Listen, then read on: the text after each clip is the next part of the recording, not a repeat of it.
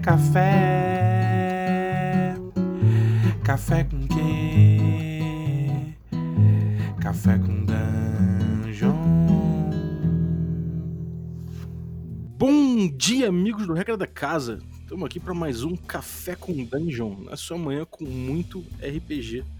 Meu nome é Rafael Balbi e hoje aqui eu tô bebendo um copinho de, ama de amargura porque eu fiz muito, eu juro que eu fiz. Eu me meti naquele solo negro, me meti em muitas aventuras, mas voltei sem nenhum ouro. A gente vai falar hoje novamente de Arcaia e para isso eu tô aqui com alguns dos jogadores que, protagoniz... que vem protagonizando aí essas aventuras e que tem produzido conteúdo interessante dentro desse jogo aí. Então a gente vai falar de inspirações, do que, que eles produziram e, enfim, muito, muito, muitas coisas a mais além disso. Então, vamos cair dentro, mas antes, eu vou lembrar você que você pode se tornar um apoiador aqui do nosso podcast, assinando eh, a partir de cinco reais aqui no picpay.me barra café com dungeon e você concorre a sorteios e você pode fazer parte também do nosso grupo de Telegram, onde você recebe conteúdo exclusivo e também é, áudios que promovem debates interessantes lá. O Samuel é um apoiador, tá, tá ligado? Uhum. Muito bom, cara. Deixa eu apresentar a galera. Vou começar já com o Samuel, que eu já chamei aqui. Samuel Hernandes, o Zat. Fala aí, cara. Bem-vindo. Poxa, cara, tô felizão aqui. Entrei em solo sagrado, hein? É... Já acompanho faz muito tempo o podcast pautou bastante, é, me, me ajudou muito a, a, me reinserir no universo do RPG e estou muito feliz de estar aqui. Estou tomando um café aqui com fezes, cara. É café com bosta, cara, que é o cafezinho que eu tomo com as fezes da vovó, que a gente tantas vezes enfrentou em Arcaia. Então é isso aí, cara. Famosa vovó. O Samuel, que tem aí o, o canal Brainstorm, Brainstormcast, né? O, podcast, uhum. que, cara, tem feito muito conteúdo maneiro, de old school também, então é recomendadíssimo aí. Estamos também com o Eccleston, que é um, um, rapazote aí, um cara, um cara bem conhecido na nossa comunidade, tá virando ídolo, vai ter uma guilda em seu nome. Opa! Na cidade aí. Porra, que, que, que orgulho, não. É, autor, é, um autor involuntário de podcasts, ele, escreve, ele manda áudios no, no, nos grupos de, de, aí de mais ou menos 30 minutos, que às vezes passam até a duração do Café com Dungeon. Então convido a podosfera o Eccleston. Bem-vindo, cara. Ô galera, obrigado aí pelas boas-vindas. O nome é Eccleston mesmo, tá? Se você procurar na internet, não foi eu, provavelmente está falando com um bot. É, e a gente está sempre conversando aí com, com o pessoal da, da galera do OSR. E eu sou meio tramelo mesmo, sabe? Abre o baú, começa a falar e não para. e estamos também com o Teori. Teori, né? Como é que Isso. fala o teu nome, cara? Teori, Teori. faz nome inventado. Estamos falando aqui com o Theory, que ele fez um vídeo recentemente no canal Dados Críticos, junto com o Gabner, que é um dos mestres aqui do Forbidden Caverns of Arcaia, a nossa mesa aberta, e ele fez um vídeo mostrando como faz uma ficha de personagem, que é, uma, é a primeira etapa que todo jogador passa quando ele vai jogar essa mesa aberta com a gente. Então, pô, bem-vindo aí, cara. Obrigado, cara. E na, em Arcaia é necessário, né? Fazer vários e vários personagens, né, cara? É, eu já fiz uns nove, velho. Eu contei aqui, tava aqui vendo, remexendo no cemitério aqui. Nossa senhora, eu. Eu devo pagar até IPTU do cemitério lá em Valeste, não é possível. Então, o que, que você tá bebendo, cara? Não, eu tô aqui tomando leitinho. e você, Theo, o que, que você tá bebendo? Eu, eu tô bebendo um café feito ali com é, aquela água que tem dentro de, de arcaia ali, aquela água suja, podre, cara. Não tá bom, não. Opa, então um brinde.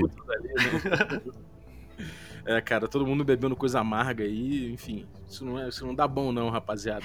Bom, primeira coisa, eu queria perguntar para vocês, assim, como é que tem sido a experiência geral de vocês em Arcaia? O Eccleston tem uma experiência diferente do Samuel, provavelmente tem uma experiência diferente do Theory, e eu também, como mestre, tenho diferenças, diferen é, experiências diferentes, mas que eu vou ficar em silêncio, porque eu quero saber dos jogadores.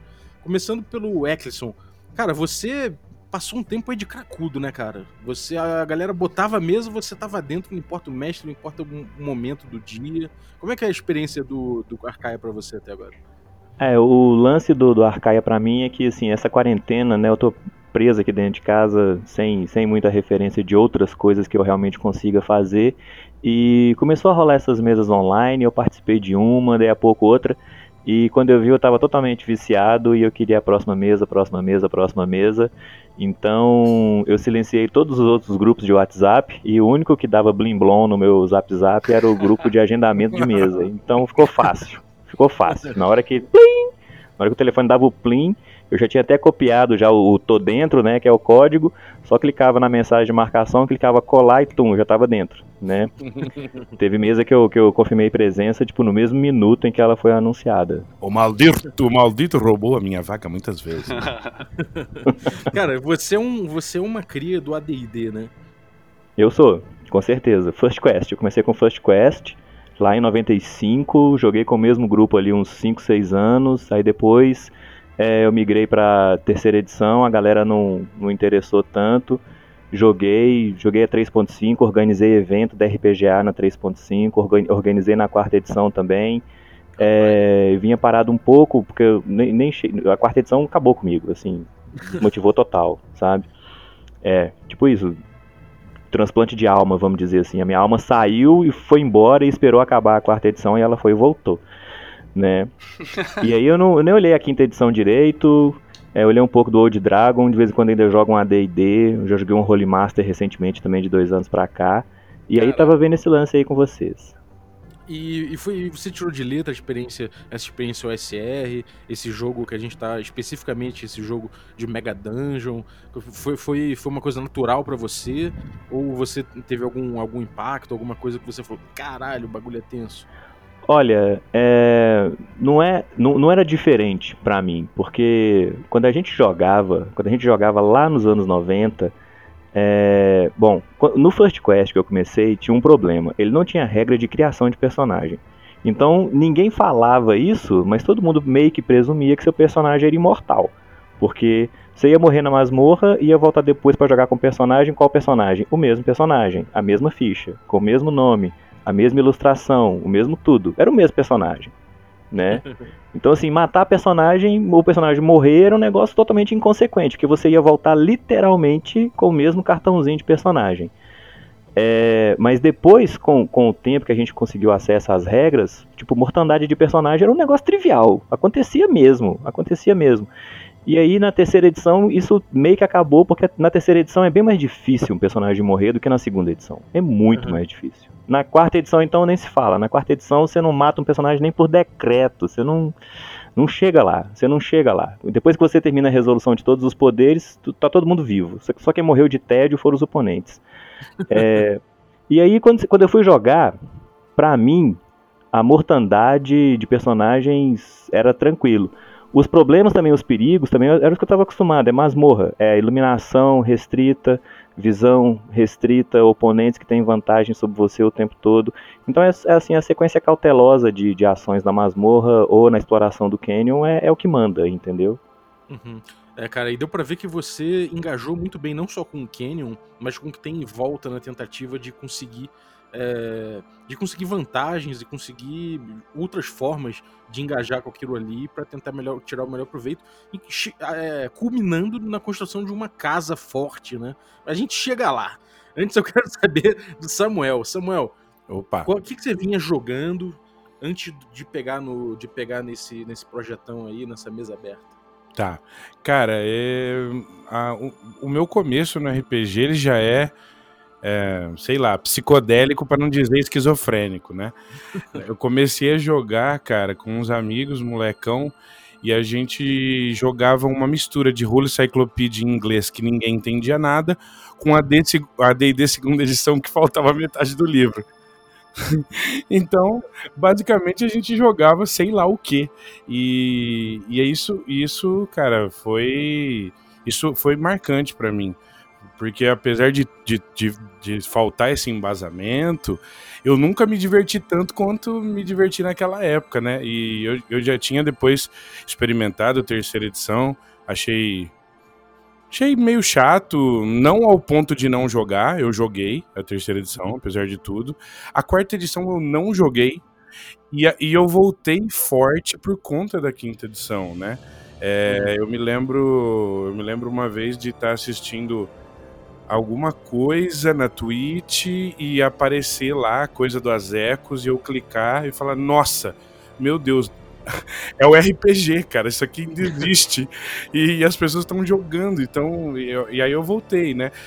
Mas assim, aí teve um percurso entre a quinta edição e um aprofundamento brabo na quinta edição até que eu começasse a perceber, tanto como jogador como mestre, que aquilo ainda não me dava tudo que eu queria. Eu estava buscando um algo a mais, assim. E eu não sabia uhum. muito onde buscar. É, começava a ter esperança de de repente ser uma sexta edição, né, que fosse me dar isso que eu buscava. e aí, cara, foi aí que entrou o Café com Dungeon, né, cara? é, eu eu ao mesmo tempo que comecei a a, reouvir, a curtir o podcast, né, do Café com Dungeon, eu comecei a rememorar jogos que eu fazia na casa dos meus primos com uma caixinha que hoje eu chamo de glorioso, mas que nós chamamos de D&D da Grow. Ah, e, e, aí eu falei, eu falei, cara, eu preciso voltar a jogar isso, era isso que eu precisava. e, então fui jogando D&D da Grow, formei, fiz o canal e tal, não sei o que, tal, tal. E no meio desse, dessa experiência, voltando pro D&D da Grow e curtindo o Café com Dungeon, os conceitos, as coisas todas trabalhadas, é... o Carlos um dia chega para mim e fala, olha, nós vamos fazer um projetão e tal. Então, assim, mesmo antes do projeto começar, eu já estava muito ansioso. e mandando mensagem para ele sempre. E aí, Carlos, quando quero... vai sair e tal, não sei o que, quero jogar. E aí, cara. Como é que foi a primeira impressão, assim? Primeira, primeira, primeira vez que você jogou, como é que foi? Como é que bateu para você? Hum, cara, a impressão foi o seguinte. É, eu me lembro que o Carlos chegou e falou: Ó, nós vamos fazer uma sessão inicial. E inclusive. É, ela estava agendada mais para frente. Mas ele falou assim: ó, se você tiver uns amigos interessados, jogar. Daí eu chamei alguns amigos, nós entramos no grupo e fizemos a, a, minha primeira sessão com amigos que jogam comigo aqui, né, no meu presencial. Eu não tava com pessoas desconhecidas, né? Tava entre amigos de sempre. Cara, foi um baque, cara. foi um baque, porque a gente todo risonho, todo felizão lá em Valeste e, e faz o roleplay e brinca e não sei o que. De repente, aquele céu azul foi se transformando num céu vermelho, escuro, um canyon preto na nossa frente, tudo era perigo, e esse desgramado rolando dado, e toda vez que dava um, nós se ferrava e corria para um lado e corria para o outro. Quando eu vi, a gente desceu aquele paredão e cada centímetro desse paredão meu coração sentiu. Tô tomando até meu remédio para pressão mais forte aqui, porque aquele lá ah, não mais. o sentimento é bem esse mesmo. O sentimento é bem esse mesmo. E, cara, foi, foi um prazer muito grande. é muito grifado, né, cara? Muito, cara. É muito bem construído o desafio, cara. Eu, depois de ter jogado o Barrel Maze com o Felipe Gomes, né? É, no West Marches dele, e o Arcaia nesse projetão, Open Table do Regra Obscura, eu falei, cara, é isso que eu quero. e aí eu tô estudando a Raifel agora, vamos ver o que vai virar. É, você tá rodando a Raifel, né? Que é outra, outra Mega Dungeon do Gillespie, Sim. que é esse gênio aí por trás desse material. É, cara, muita loucura. Meu Deus. A gente chega lá, a gente chega na Raifel. Agora, lá. Teori, você, cara, o que, que você tava jogando antes de cair no, no Arcaia? Conta aí pra gente. Cara, o meu trajeto foi completamente o oposto do, do pessoal aí, né? Porque eu comecei a jogar RPG recentemente, vamos colocar assim, tem uns 4 a 5 anos. E eu comecei pela quinta edição. É, antes disso, a única experiência com RPG que eu tinha tido tinha sido no Orkut, no final do Orkut, lá nas comunidades, jogando um RPG por texto, mais ou menos assim, baseado em anime, né? Então, é, eu sempre queria é, jogar RPG e com, como o próprio Samuel disse aí, é, foram as streams e tudo mais, a internet, esse mundo virtual que é, foi, ela foi a porta de entrada para mim. Então, é, descobri que existia, que era RPG de fato, descobri que eu podia comprar o livro para poder ler, aprender as regras, e eu comecei a jogar primeiramente pelo Roll20 para depois é, começar a jogar presencial. É, então, foi Uau. exatamente o contrário, né? É, do que o pessoal tem dito aí. Então eu comecei pelo mais novo, e aí assim, é, no D&D quinta edição eu sempre sentia que os personagens eram muito fortes e tudo mais, e eu sempre gostava de fazer, eu sempre entrei como mestre, né? É, uhum. Porque é, faltava gente para jogar. E no meu caso, eu sempre sentia que eu gostava mais dos levels mais baixos. E eu sentia que, sabe, talvez era talvez por uma questão de mortalidade e tudo mais, de dificuldade, né? É, e depois eu fui ver que era mais porque eu, eu, curto essa questão do desafio mesmo, que eu acho que eu ainda gosto de jo jogo quinta edição ainda, mas depois que eu joguei Arcaia, cara, sei lá, é, é uma questão de, de se apaixonar, mano. é, o desafio realmente ele se impõe muito, cara. Eu acho que é, o que vocês três notaram aí, eu também notei quando quando eu fui jogador, né? Eu, antes da gente mestrar, a gente é, jogou entre si ali os mestres. E realmente é uma parada de ficar com o cu na mão o tempo todo, né, cara? Total, cara. e, e, o seguinte, cara, vamos voltar lá para casa que o Eccleston tá criando. Opa. Claro que outros vocês aí, o, o Samuga participou, você participou também, o, o Teori? Então, é, eu fiquei um tempo sem jogar agora, né? No começo eu fiquei mó cracudo, né? Comecei a jogar toda semana, joguei com todos os mestres e tudo mais. É, e acho que o meu grupo foi um dos primeiros a. a eu, peguei, eu fui um dos primeiros personagens a pegar nível 2, né? Tanto que eu ganhei ilustração lá. É, é, que do Castilho, né? Que ele tava. Que ele ofereceu lá e tudo mais. Uhum. Mas aí depois eu, eu comecei a, a, O Carlos falou que tava procurando mestres. Eu comecei a estudar um pouco mais é, o material, e aí eu dei uma parada porque talvez de certa forma seria injusto eu saber os mapas e tudo mais. É, e eu, eu, pelo menos senti isso, né? E eu ficar entrando na, nas masmorras, né? Então tô uhum. estudando aqui pra talvez mestrar também.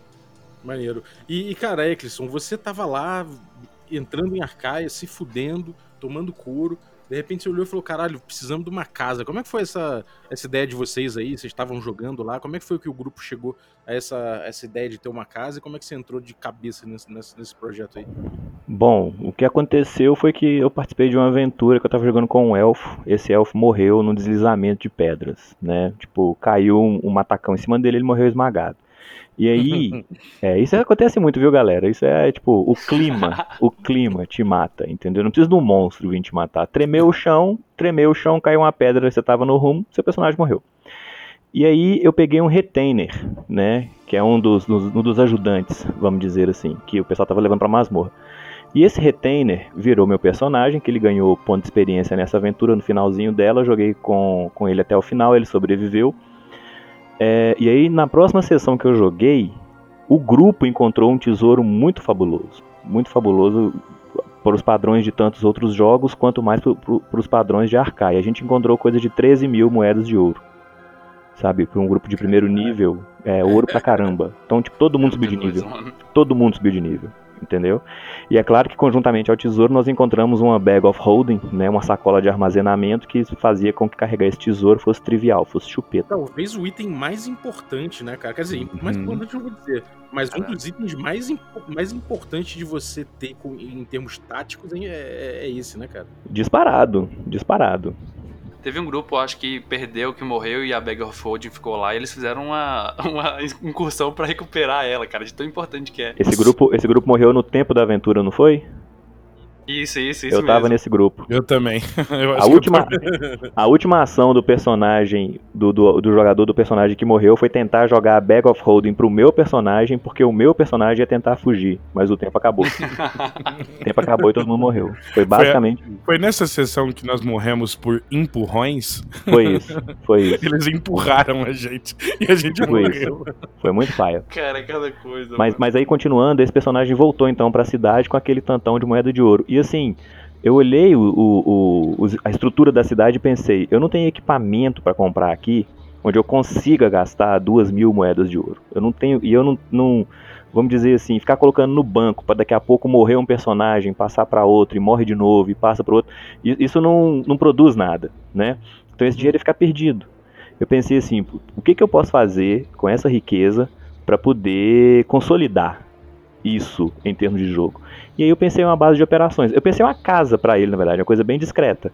Só que aí eu fui ver com o Carlos, fui ver como é que era a regra e tudo, e falou, ó, para fazer uma de madeira você precisa de 2.500 PO e mais 800 do engenheiro para poder fazer a, a parada. E aí então, de repente, o dinheiro, a fortuna que ele tinha encontrado já não era nem suficiente. Eu precisava de coisa de mais mil PO, entendeu?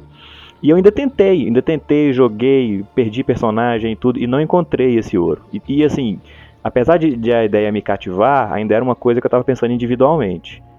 E aí rolou uma outra aventura, depois de um tempo, rolou uma outra aventura que o grupo de personagens lá, os caras, os jogadores, meio que animaram com isso.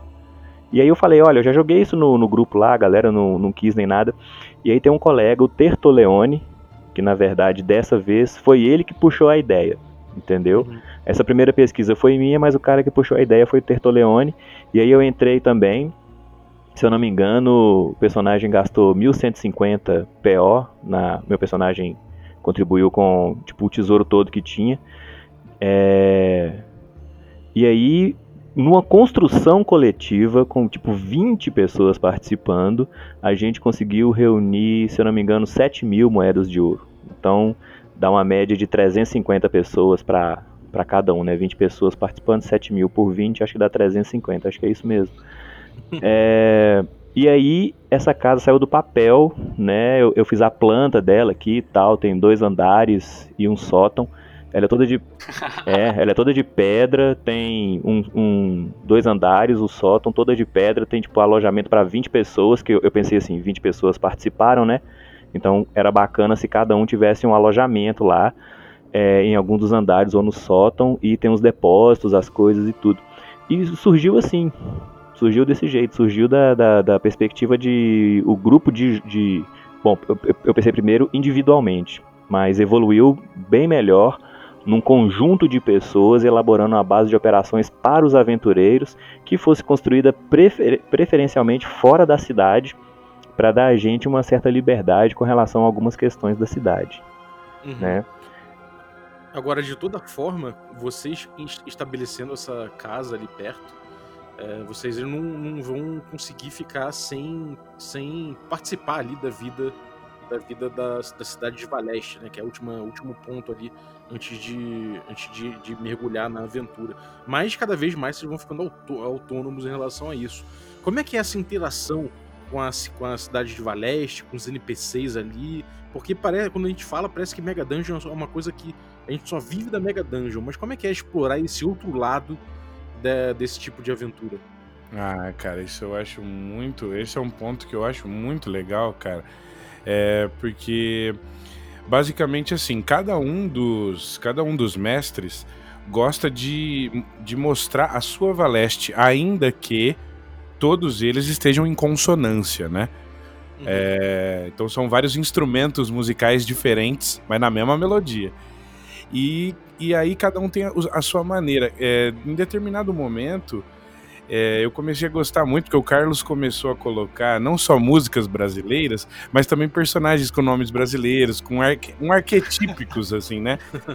E aí foi aí que eu deitei e rolei, porque era tudo que eu queria na vida. Foi assim que eu conheci o seu, o, o seu Juca, o Tabuado, o Feijoada todo mundo, né? Então é muito gostoso participar da maneira que como vocês estão entregando, porque Valeste poderia ser só uma, uma cidadela medieval, né, morna, mas ela, ela na, na mão dos mestres ela, ela se modificou muito e ela dá muito gosto, ela faz tanto gosto que tem hora que você quer voltar só para poder encontrar o NPC e falar consegui, cara.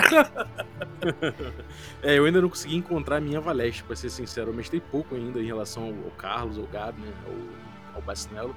Ainda não consegui encontrar essa minha Valeste, mas é engraçado porque quando eu comecei a jogar, eu imaginava que ia ter muito menos disso aí, mas ela é um ponto importante, né, cara?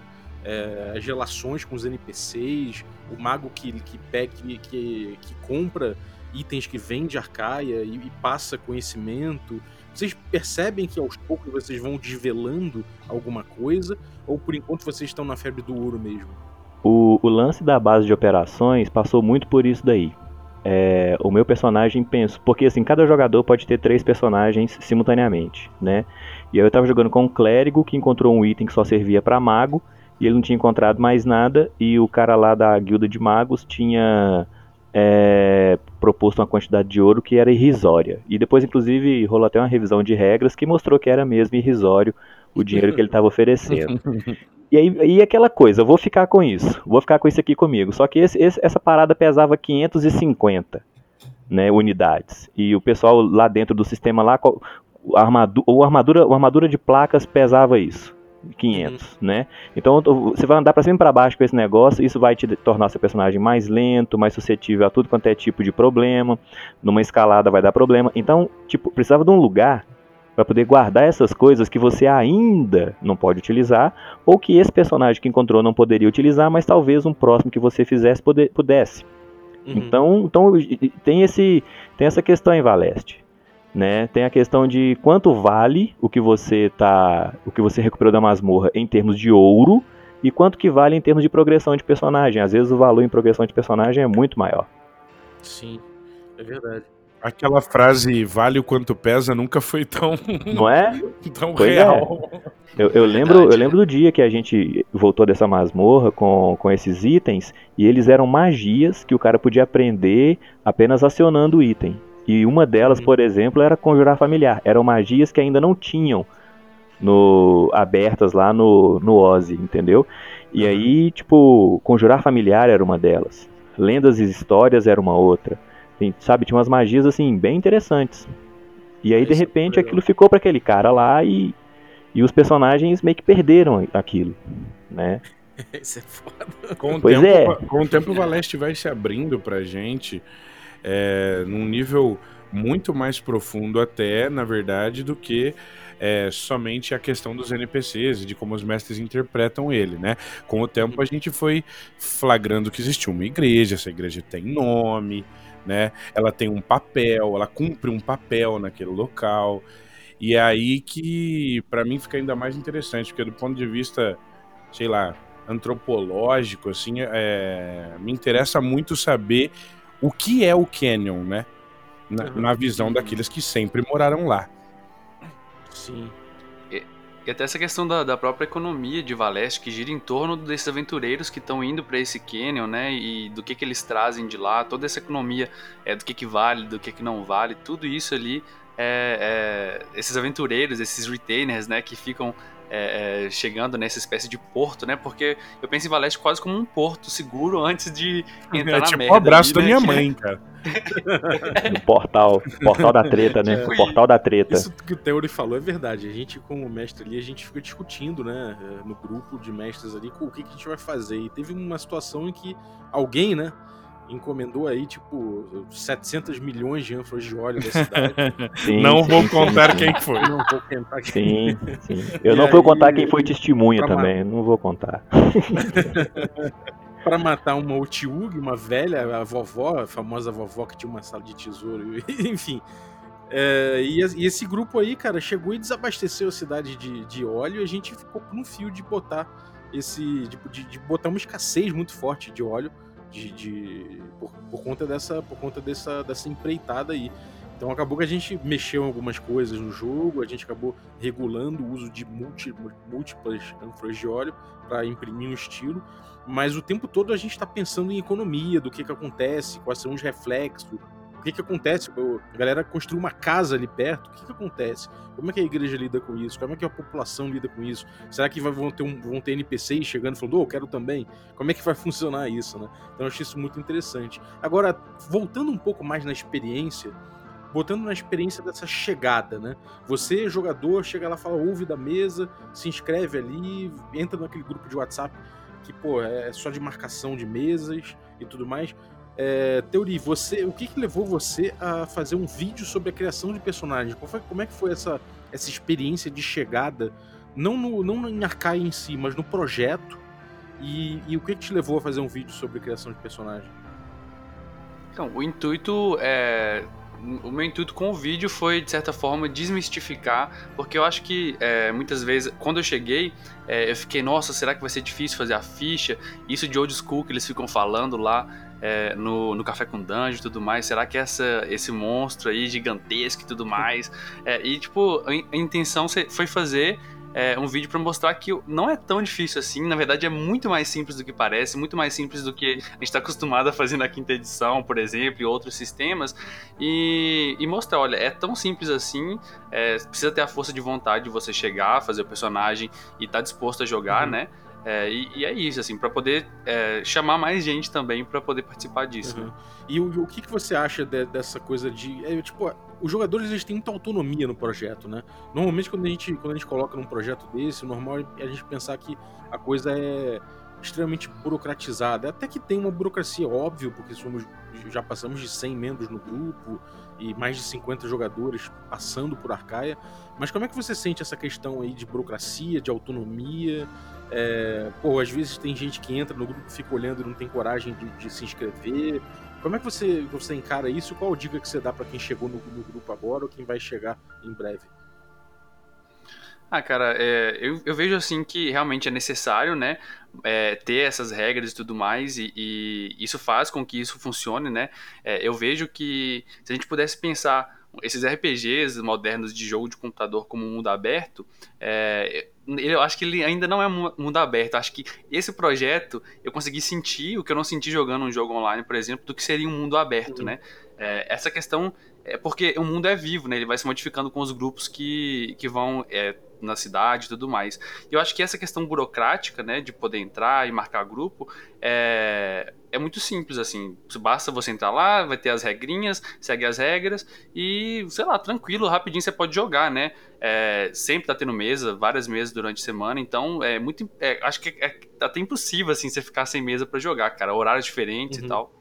É, a gente inclusive vai treinar mais mestres, né? A gente já tá convocando alguns. A gente vai treinar para ter mais mestre para poder chamar mais gente, porque enfim, a gente tem 50% do grupo aí que realmente jogou, né? Então vai ser importante pra gente ter isso. É, mas pro cara que, é, que, que, chegou agora e tá canhado, qual a dica que você dá, cara? Como é que você, como é que você fala pro cara para pescar as mesas, para ele começar? Será que tem alguma, alguma coisa que é melhor ele fazer antes? Alguma coisa, alguma leitura? O que, que você recomenda aí? Uhum. Olha, tem o SRD do Ozzy, né? Que inclusive eu estou ajudando. É, tem as regras básicas que seria interessante você conhecer pelo menos a casca do que, que é o sistema, né? É, o SRD ele tá em inglês, mas é muito simples. E a gente tá, eu tô, também estou ajudando a traduzir a versão para português lá com o Francioli e tudo mais, né? É, então, em breve vai ter um SRD em português aí. Também vai sair depois pela Saga o livro do Ozzy em português.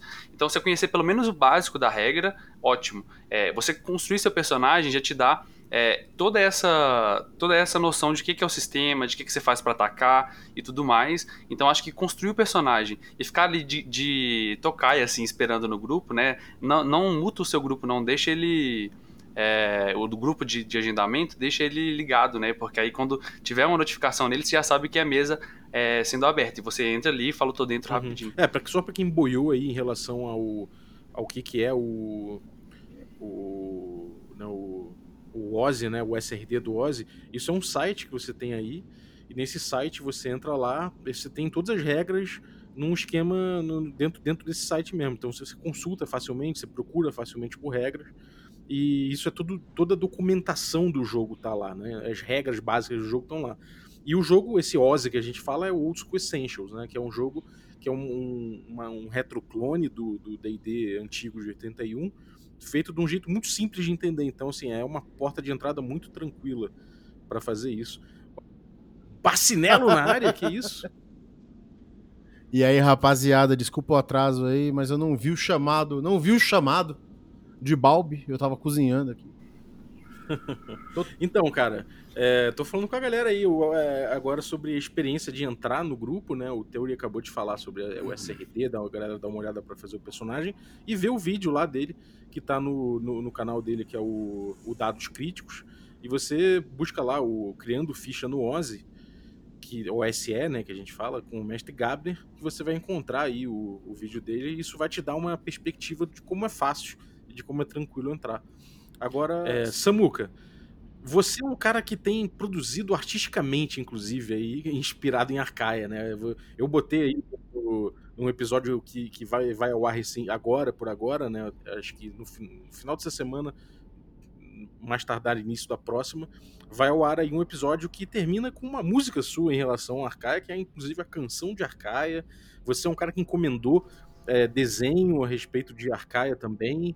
Conta pra gente aí como é que como é que a Arcaia te inspira. A gente, tipo, a gente já sabe que o autor falou aqui na entrevista que ele deu aqui no Café com Dungeon que esteticamente ele tem um apreço muito grande, uma, quer dizer, ele tem uma uma, uma diretriz estética muito forte para cada livro dele, que isso é uma coisa que ele faz questão de analisar com muita calma. Como é que isso te inspira e como é que Arcaia é, levou você a fazer essas coisas?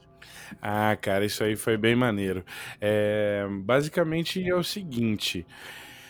Eu, quando eu joguei uma, duas, três vezes, é, eu comecei a perceber que eu queria desenvolver personagens diferentes.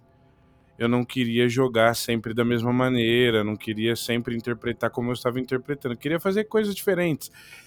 E em determinado momento essa oportunidade surgiu. Eu fiz um personagem chamado Patati e na melhor hora ele roubou o dinheiro do grupo e foi embora. e é, eu sei que isso ia gerar polêmicas, eu fiz isso inclusive arriscando, né? Mas eu sabia também que isso ia gerar coisas interessantes. E depois, é, ouvindo muitos discos de um arpista é, chamado Andreas Vollenweider, compôs um disco incrível chamado A Caverna Mágica, para quem não conhece, é, e tantos bom. outros. É, eu tava ouvindo um disco dele que tinha uma temática mais assim de, de, de é, dessa paisagem, né, de, de, de rochas e canyons. E eu comecei a pensar, poxa, será que não dava para criar a balada da fuga do Patati? e eu peguei o violão, comecei a mexer ali, comecei a trabalhar uns acordes e em determinado momento eu achei a sonoridade que para mim evocava essa sensação, né? Um grande deserto de pedra escuro, perigoso e também contendo tesouros incríveis. E, e aí, cara, isso tudo já é tanto pano, né, Balbi? A uhum. Arcaia já, ela, ela já tem, como você bem disse, uma carga do imagético, uma carga do, do estético tão profundo que não, eu não precisei fazer muito esforço. Foi só deixar uhum. fluir aquela história baseada em tudo que tinha acontecido. uma legal. coisa que eu achei engraçada do Patati é que para mim, quando me contaram a história, né, do, que, do, do, tal do Patati, que, tipo, porra, fugiu com tesouro, não sei o quê, pra mim ficou uma, uma coisa quase Hermes e Renato, sacou? Na minha cabeça. Mas aí quando eu ouvi a tua música, cara, mudou completamente na minha cabeça. Tudo bem que, claro, tudo adaptado pra Arcaia, pra, pra, pra como eu vejo Arcaia. Mas, claro, cara, uhum. depois de ver a tua música, eu dei uma, uma outra dimensão na coisa, quase poética, lírica, né? A fuga do Patati. é, cara, é, é, aquele negócio, né? É, essa coisa do estilão Hermes e Renato, você falou uma coisa real. É uma coisa que tá muito muito forte para mim. Todos os personagens que eu faço, os nomes é tudo inspirado em Hermes e Renato. O próximo provavelmente vai ser o pedreiro da puta que pariu ou o capeta em forma de guri. Mas, cara, o que aconteceu na verdade é que eu, eu quis fazer esse furto e tudo, mas ao mesmo tempo foi sofrimento porque em determinado momento as, alguma planta, alguma coisa, ou cogumelo, não sei, paralisou os jogadores e eu no meio daquela dungeon escura, pesada, sem nada. Eu sou um palhaço, o que, que eu vou fazer sozinho aqui? e, e, cara, bateu aquele desespero. Eu falei, porra, é agora que eu emplaco. agora eu se consagro. Agora eu se consagro.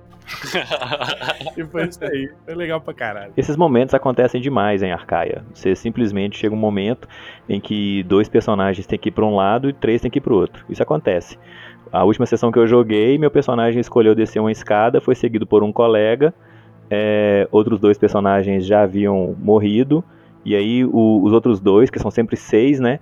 Os outros dois subiram a escada para voltar para a entrada da masmorra. E junto com, com o retainer. Então, como alguém lá, um personagem tinha morrido, alguém segurou o retainer. Então, vamos dizer, três jogadores foram para a entrada da masmorra e dois de desceram. Quando meu personagem voltou, que até conseguiu voltar para a entrada, não tinha ninguém lá. Entendeu? Depois que meu personagem morreu é que eu como jogador, fui informado que o restante do grupo tinha conseguido escapar. Então, assim, isso acontece de verdade. E às vezes é melhor você levar mesmo o, o tesouro da galera, porque se os personagens da galera vierem a morrer, o que é muito fácil de acontecer, pelo menos você ali, enquanto jogador, pode negociar alguma coisa com os outros jogadores para repartir aquele tesouro de alguma forma. Ou pelo menos não ficou perdido lá no, no fundo do canyon, entendeu? Ou se não, você pode voltar para a cidade com o dinheiro dos seus amigos e comprar 26 ânforas isso, e tentar isso, explodir uma isso, porta. Eu, eu, eu, eu, eu tava aqui, eu fui o mestre dessa, dessa, dessa pérola do, do, do, pata, do patati, não, na verdade foi Era o almofada. almofada. Uhum. almofada. E foi isso mudou, isso, isso acabou mudando o paradigma físico do nosso jogo. é, eu falei, a gente teve que fazer ruling a respeito de múltiplas ânforas de, ânforas de óleo para desestimular um pouco esse acúmulo, né? Até porque não, enfim, a gente não quer, a gente, a, gente é oil fantasy, né? A gente é do partido oil fantasy, mas também a gente não quer exploits a respeito disso que possam levar o jogo a ficar uma solução só para tudo, né? Eu tentei tirar do Oil Fantasy e colocar no fucking Explosion Fantasy, né? Porra! Pra caralho! Alguém tipo, vai tentar pólvora. O lance, o lance da base de operações passa por determinadas coisas nesse sentido também, porque chegou o ponto que a galera tava usando tanto óleo de lamparina, como se fosse arma de arremesso, que desabasteceu a cidade, entendeu? Então, às vezes, você tem uma base de operações ali fora e você aos poucos vai comprando e guardando essas coisas, você pode gerar um estoque que é utilizável pelos, pelos personagens em caso de escassez, que de outra forma não estaria à disposição. Corda é uma outra uhum. coisa que daqui a pouco vai faltar. Porque um colega outro dia comprou 600 metros de escada de corda. Entendeu? Caralho, fui, é, fui, fui eu que vendi. Pois é, 600 metros, cara, de escada de... Eu fico imaginando o pobre diabo que tiver que descer 600 metros na escada de corda, ou pior ainda. Só com um carro de mão, mula, sei lá como. Que mané, o que? Cara, enro... cara, uma, uma, uma corda, depois. uma mangueira de bombeiro enrolada, se ela tiver 600 metros, ela vai ficar com tipo 6 metros de altura entendeu? Uma mangueira de bombeiro que é feita para ficar achatada, bonitinho, o mais portátil possível. Ela dá tipo 6 metros de altura. Você imagina uma escada de corda. Caralho, é, deu pra ver que o, que o Diego é o Diego Eletro, né, cara? Compre, compre! cara, na verdade, assim, na, na verdade, eu, eu tenho, eu, desde, desde sempre, eu tenho um problema em dizer não. É, então, o cara vai, eu quero comprar uma escada de corda de 600 metros. Eu falei, olha, tá bom, só que isso você vai ter alguns problemas. Você vai ter um volume grande, você vai precisar de uma carroça grande só para estocar e carregar esse negócio. Você vai precisar de pelo menos duas, dois animais de arrasto para levar essa carroça. Né? Tirar e colocar ela no Canyon é uma, é uma coisa que vai te demorar 3d6 turnos. Esse cara tinha que ter contratado um engenheiro para transportar essa, essa corda, velho, essa escada de corda. Isso, isso, é, um, isso é obra de engenharia, velho. Levar isso aí pra frente. Entendeu? Caralho, meu irmão. É, cara, realmente eu, eu, vi no, eu vi no grupo lá a galera falando que o Diego dá com uma mão e tira com a outra, né? Então, não é verdade, não, não, é. é cara, mas ele, ele nem precisa. Vamos supor que isso seja verdade. A gente se mata sozinho. É, não, não precisa. precisa. É. O, o, Canyon, e o Canyon tá aí, cara. O Canyon tá aí pra poder levar tuas coisas embora. A gente foi na aventura, foi o Balbi mestrando. A gente foi na aventura e a gente viu que levar duas mulas era uma boa ideia, porque o tesouro lá tinha tipo 5 mil moedas de prata e seria legal levar uma carroça, mas no fim duas mulas eram melhor. Elas morreram no caminho, entendeu? É. Bom, pelo, pelo, pelo, menos não foram vocês, né, cara? Não. Antes ela do que a gente, pois né? É, mas é isso. Acabou que, acabou que assim, é, ele, e ele não precisou fazer nada, estritamente nada. Os desafios estavam nada. lá, entendeu? Os desafios estavam lá, tudo rolou da maneira normal, tradicional, bem, bem tranquilo mesmo. E aconteceu de a gente é, ser atacado no encontro aleatório lá e um bicho eviscerou uma das mulas e e a outra, se eu não me engano. e a outra, se eu não me engano, foi. Os termos do Eccleston são os melhores. Ah, mas não foi? Foi. Eu tô mentindo? E foi, tô... e foi. Pois é, ué. Eu não tô mentindo nem exagerando. Eu só tô deixando. Exatamente o que você falou, é os termos, né? É muito, é muito claro, é muito direto. E, e, a outra, se eu não me engano, um bando de lobos atacou e, e ela fugiu e talvez foi devorada pelos lobos ou sei lá o que. Diegão, Oi. me diz uma coisa, cara. Pode é, você vendo toda essa produção do, da comunidade, da galera que tá jogando e tal, pô, produzindo vídeo pra, pra, person pra criação de personagem, produzindo música, como o Samuka fez, produzindo aí, tipo. Redondilhas, ideias. redondilhas, teve hoje lá. É, é, teve redondilha hoje, cara. A gente chamou o Nossa, Felipe, cara, fez aqui. Impressionante, não Tá lindo, mas ele não, ele não vê porque, ah, só, só foi a primeira vez. Nossa, ainda, ele mandou bem demais, cara. Bem demais. Mandou muito bem. Mas, e cara, tá convidado para participar da próxima aí, mas o, o cara, como é que é para você ver a comunidade se movimentando em torno disso, criando material e como é que você vê isso se refletindo no grupo de mestres? Cara, é é, é um gás, cara. É, é a mesma coisa com. A mesma sensação que eu tenho com o canal, com a câmera obscura quando alguém manda uma mensagem pra mim e fala, pô, velho, teu jogo é muito bom. Essa, essa, essa, essa campanha foi muito legal. Pô, isso aqui me ajudou no momento que eu tava mal. Já aconteceu de, de, de mandarem isso pra mim. Cara, é muito bom. E ver dentro do jogo, dentro do projeto de Arcaia, a galera produzindo coisas. O Eccleston veio e falou: não, vou montar uma casa, a gente faz uma casa. Aí essa casa já virou uma guilda. Aí o Eccleston desenhou a casa. Aí os caras fizeram uma vaquinha pra pagar a casa. Aí vem o Samuca com uma música. O Felipe hoje com uma, uma poesia. Devia ter ali uns 15 versos. De. Cara, isso é uma parada que a gente olha e fala, pô, beleza, a gente tá fazendo a parada certa. Uhum. Né? como Tá, é que isso a gente tá jogo, chegando cara? na galera, né? E como é que isso alimenta o jogo? Falando tipo em gameplay mesmo. Como é que, como é que a gente, como é que o grupo de mestre tem reagido a isso e como é que incorpora esse tipo de coisa? Cara, a gente tem. é, Quando a gente conversa no nosso, no nosso grupo, a minha sensação é, é do, mano, só dá mais. Entendeu? Então, por exemplo, vem a guilda, porra, só dá mais, cara, vem mais, a gente traz mais ideias.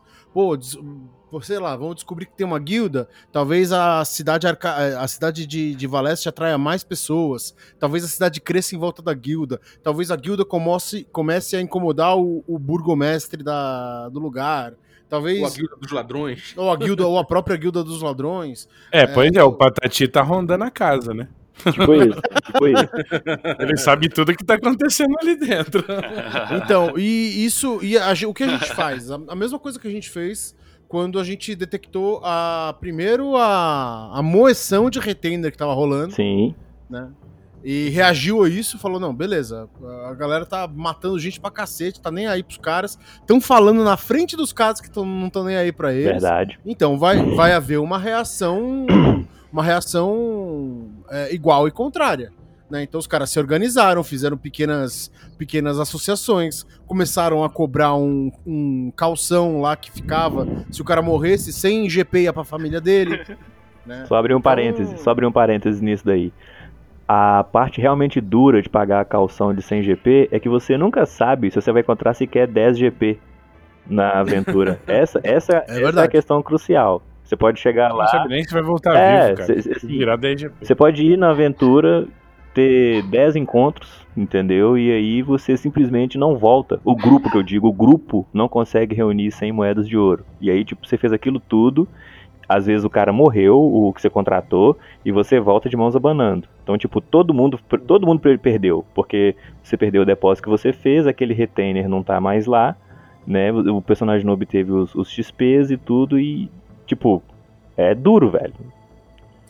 Cara, eu já dei 10 jogos. Não, 10 não, 8 jogos. É, Nos meus 8 jogos não teve um que foi aquela coisa do tipo, porra, a gente foi lá, pegou o tesouro e voltou feliz, velho. Não teve. Teve um do Carlos que te- foi assim, É, acho que teve um ou dois do Carlos que foi assim que eu já vi ele e comentando. só. Porque ele, ele- até porque ele mestrou muito mais, né? O Carlos tá, aí- tá indo pro 25 jogo, hein? Uhum. Eu É. joguei uma partida com o Carlos. Eu acho, não tenho certeza, que foi o primeiro grande tesouro que a gente pegou. Era 15 mil PO. É, E A a. Eu tava. Isso, Tava o nesse. finado Sandoval Paciência morreu rolando um D2, faltando 3 segundos para acabar Que horror, velho. É, o meteoro. meteoro não foi. Aí todo mundo rolou dois, eu rolei um, morreu. Oh, É isso, meteoro, amigo. Você passa por todos os perrengues, pega seu tesouro. Velho, chuva de Volta. meteoro, amigo. Corre, Você é irmão. na apoteose da sua vida, você fala, caralho, eu tô rico, caralho. De repente, vem uma porra de um meteoro na sua cabeça. meteoro da cara. paixão, te acertou no é coração. Malandro, ontem o Eccleston, no final do jogo, que ele tava sozinho tentando voltar pra cidade, se deparou com, uma, com um bicho lá, malandro, que matava uns três grupos sozinho. Presta bem atenção. Não é que eu me deparei, eu tava escalando um paredão e esse bicho saiu de dentro do paredão. Não é que eu me deparei Nossa. assim. Não é que eu, eu não tava andando num corredor, não tava no, no turno de guarda, eu tava escalando um paredão. É uma aranha de 4 metros que o vento, pa- o vento passa pelo pelo dela e enfeitiça a galera, mano. Vai vendo, né? Eu ainda passei no teste de resistência, velho. ali de boa, no paredão, escalando.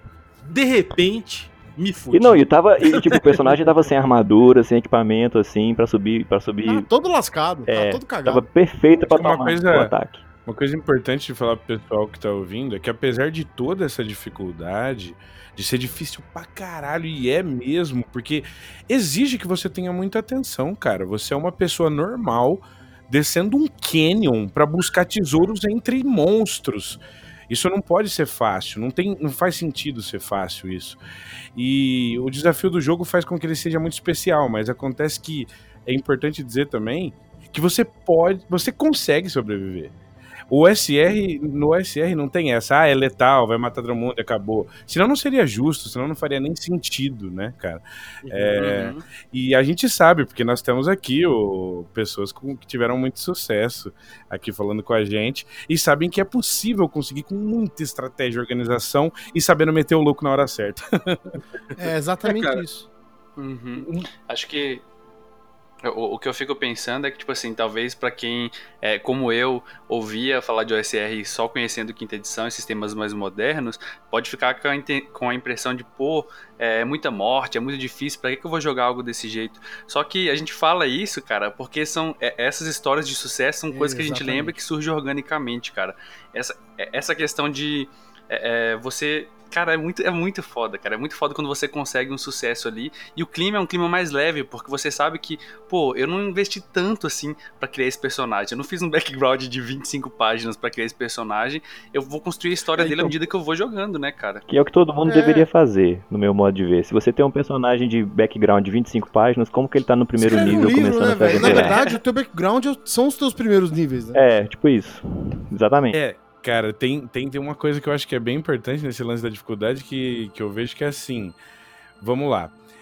Se você se ferrou todo, cara, se fudeu todo, tá todo cagado de azul, para conseguir descer um canyon e conseguir pegar um suposto tesouro que é, você talvez até ache que é lenda, mas chega lá, pode ser que ele seja real.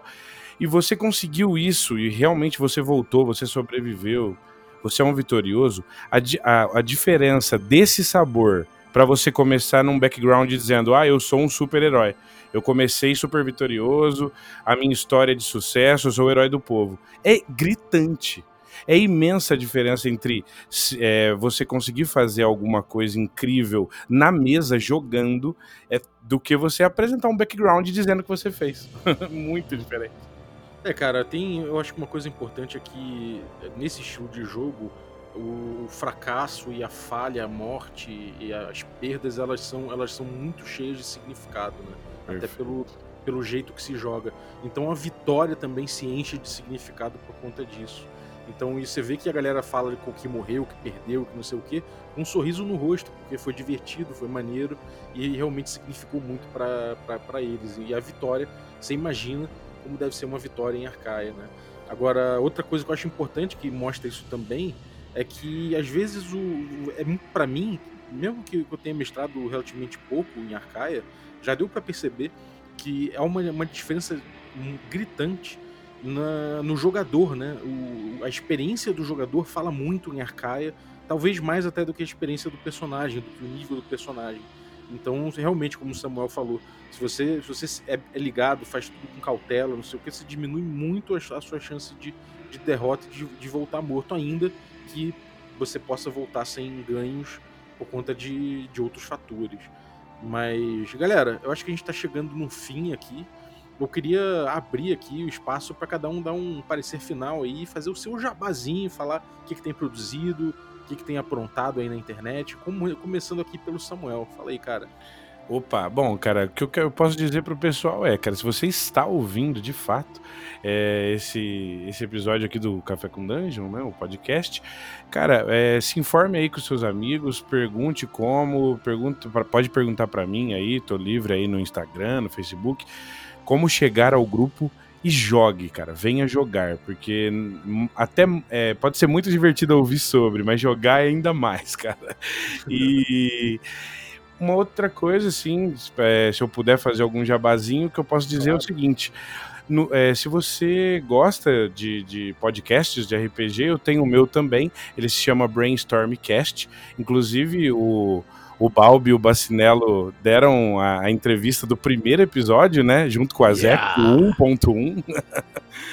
que foi super legal, comemorando na época o D&D Moleque e tal.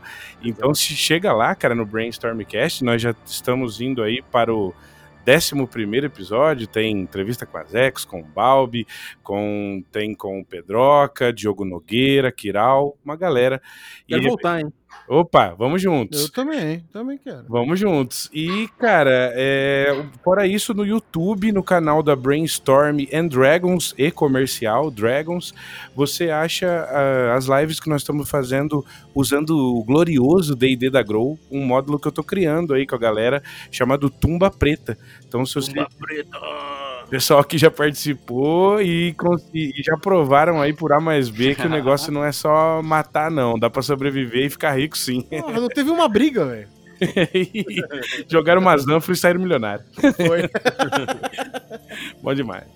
E é Manda aí, teoria. Manda o seu papo aí, cara. Galera, é isso que o Samuel falou mesmo. É, é muito melhor do que ouvir. Ouvir é bacana demais, mas ter essa experiência é, é, muito bacana. Mudou o meu modo de ver o que é RPG, né? Joga, comecei a jogar no moderno e depois jogar mais OSR, então mudou tudo. É, então é, eu recomendo, né? Mesmo para quem é, tem talvez uma, uma, sei lá, um bloqueio ou uma resistência que teste, né? Não dá pra gente falar nada assim antes testar. É, e aí, é, se vocês curtem é, jogar no Roll20, essas coisas é, de jogo virtual, eu tenho um canal que chama Dados Críticos lá no YouTube. Aí eu fa falo de como fazer macros, sobre mestragem em geral. E tem alguns conteúdos lá, se talvez interessar. Maneiro, Só ir eu vou botar todos esses links aí no descritivo do episódio para vocês seguirem. Tem mais aí o Eccleston. Fala, cara, suas considerações finais, seu recado, seu onde a galera te encontra, fala aí. Bom, galera, eu não tenho blog, não, não tenho podcast, não, eu não trabalho gerando esses conteúdos. Eu participo muitas vezes por algum grupo de discussão, WhatsApp e tudo. Quem quiser trocar uma ideia, é só procurar Eclisson Tolentino no Google. Você vai me encontrar, entendeu? Se for outra pessoa, é um bot, você está sendo enganado. É, e a gente pode trocar uma ideia sobre RPG, especialmente fantasia medieval, no, no ritmo aí que alguém achar interessante. Para mim, conversar sobre RPG para mim é sempre um prazer. Maneiro. Ah, tio Valeste.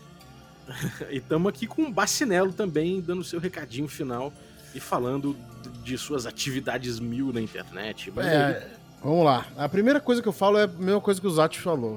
Vão lá, gente, vão jogar. A gente tá colocando mesa só para iniciante, para quem não jogou ainda, que é pra galera não ficar intimidada. É, o jogo é o mesmo, tá? Não muda nada do que é para veterano. Mas é só uma galera iniciante que nunca jogou junto, então o pessoal às vezes se abraça aí nesse, nessa, nessa situação. Né? Então isso é uma coisa que já teve um jogo, eu vou colocar um essa semana também.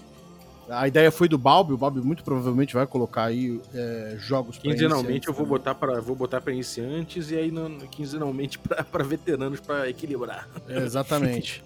É, eu tenho a Câmara Obscura, né? Acho que muita, muitas pessoas aqui da, que já ouvem o Café com Dungeon conhecem.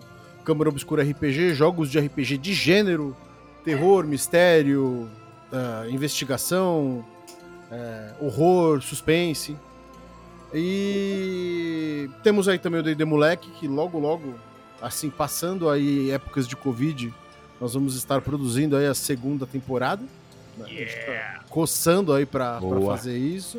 E logo começamos a entregar os, os as recompensas aí de quem ajudou a gente a melhorar o nosso equipamento aí para a segunda temporada no nosso no nosso Catarse, né? Então é isso, galera. Joguem, joguem, apareçam lá no projeto porque é muito legal, o clima é muito bom, as conversas são muito boas, é tudo muito engraçado. Só chegar junto. Maravilha, então, galera. Muito obrigado pela presença de todos vocês, dos jogadores, do mestre aí do Bacinelo também. E, bom, você que está ouvindo a gente, considere se tornar um apoiador, né, um assinante do Café com Dungeon, picpay.me barra Café com Dungeon. Chega lá e vê o que, que os planos que tem, o que, que, cabe no seu bolso, você pode ajudar, se você não puder, pode espalhar, espalhar a palavra, mas se você conseguir ajudar, você vai ter acesso aí ao nosso grupo de Telegram, com conteúdo exclusivo, com debates propostos aí toda segunda-feira para a galera discutir aí durante a semana e sempre dá um bafafá maneiro. É, a gente também tem aí sorteios interessantes para a galera. Então cola aí com a gente, picpay.me barra café com dungeon ajude o podcast a crescer. É, no mais, eu queria agradecer aí nossos apoiadores, é, a começar aí pelos apoiadores do nível Café Expresso. É, agradecer também aos Café com Creme, Samuel aí, participando aí. Obrigado, cara, pelo teu apoio. É, queria, queria agradecer também. É, é nosso, cara.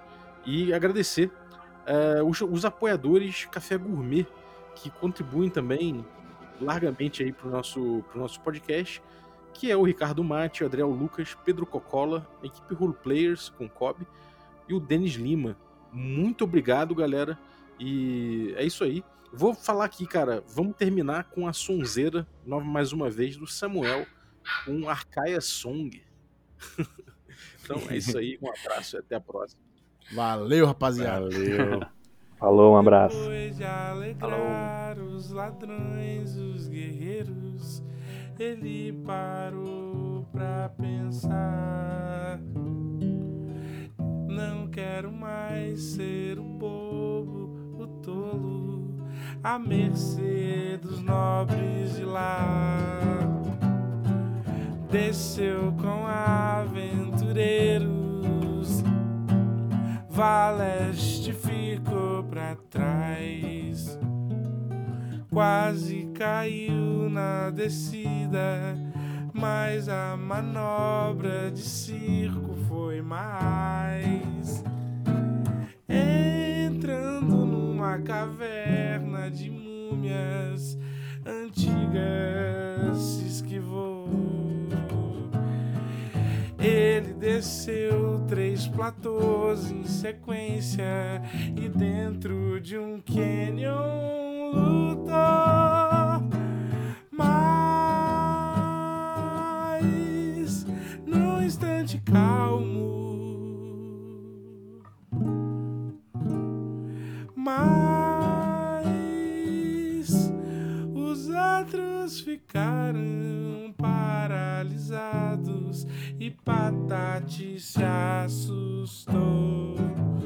Oh, Patati se assustou. Oh, nem pensou muito na volta, pegou toda a corda, tesouro e voltou. Com ele foram retainers, os homens contratados pra proteger.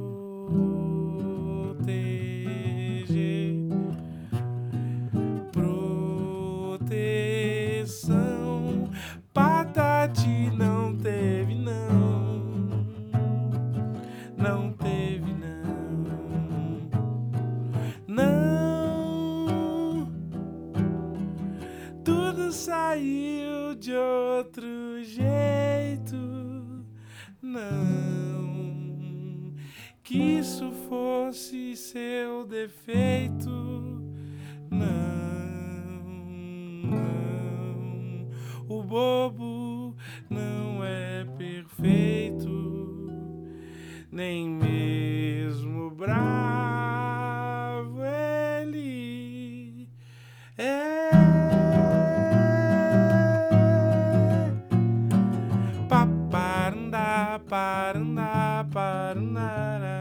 Bye.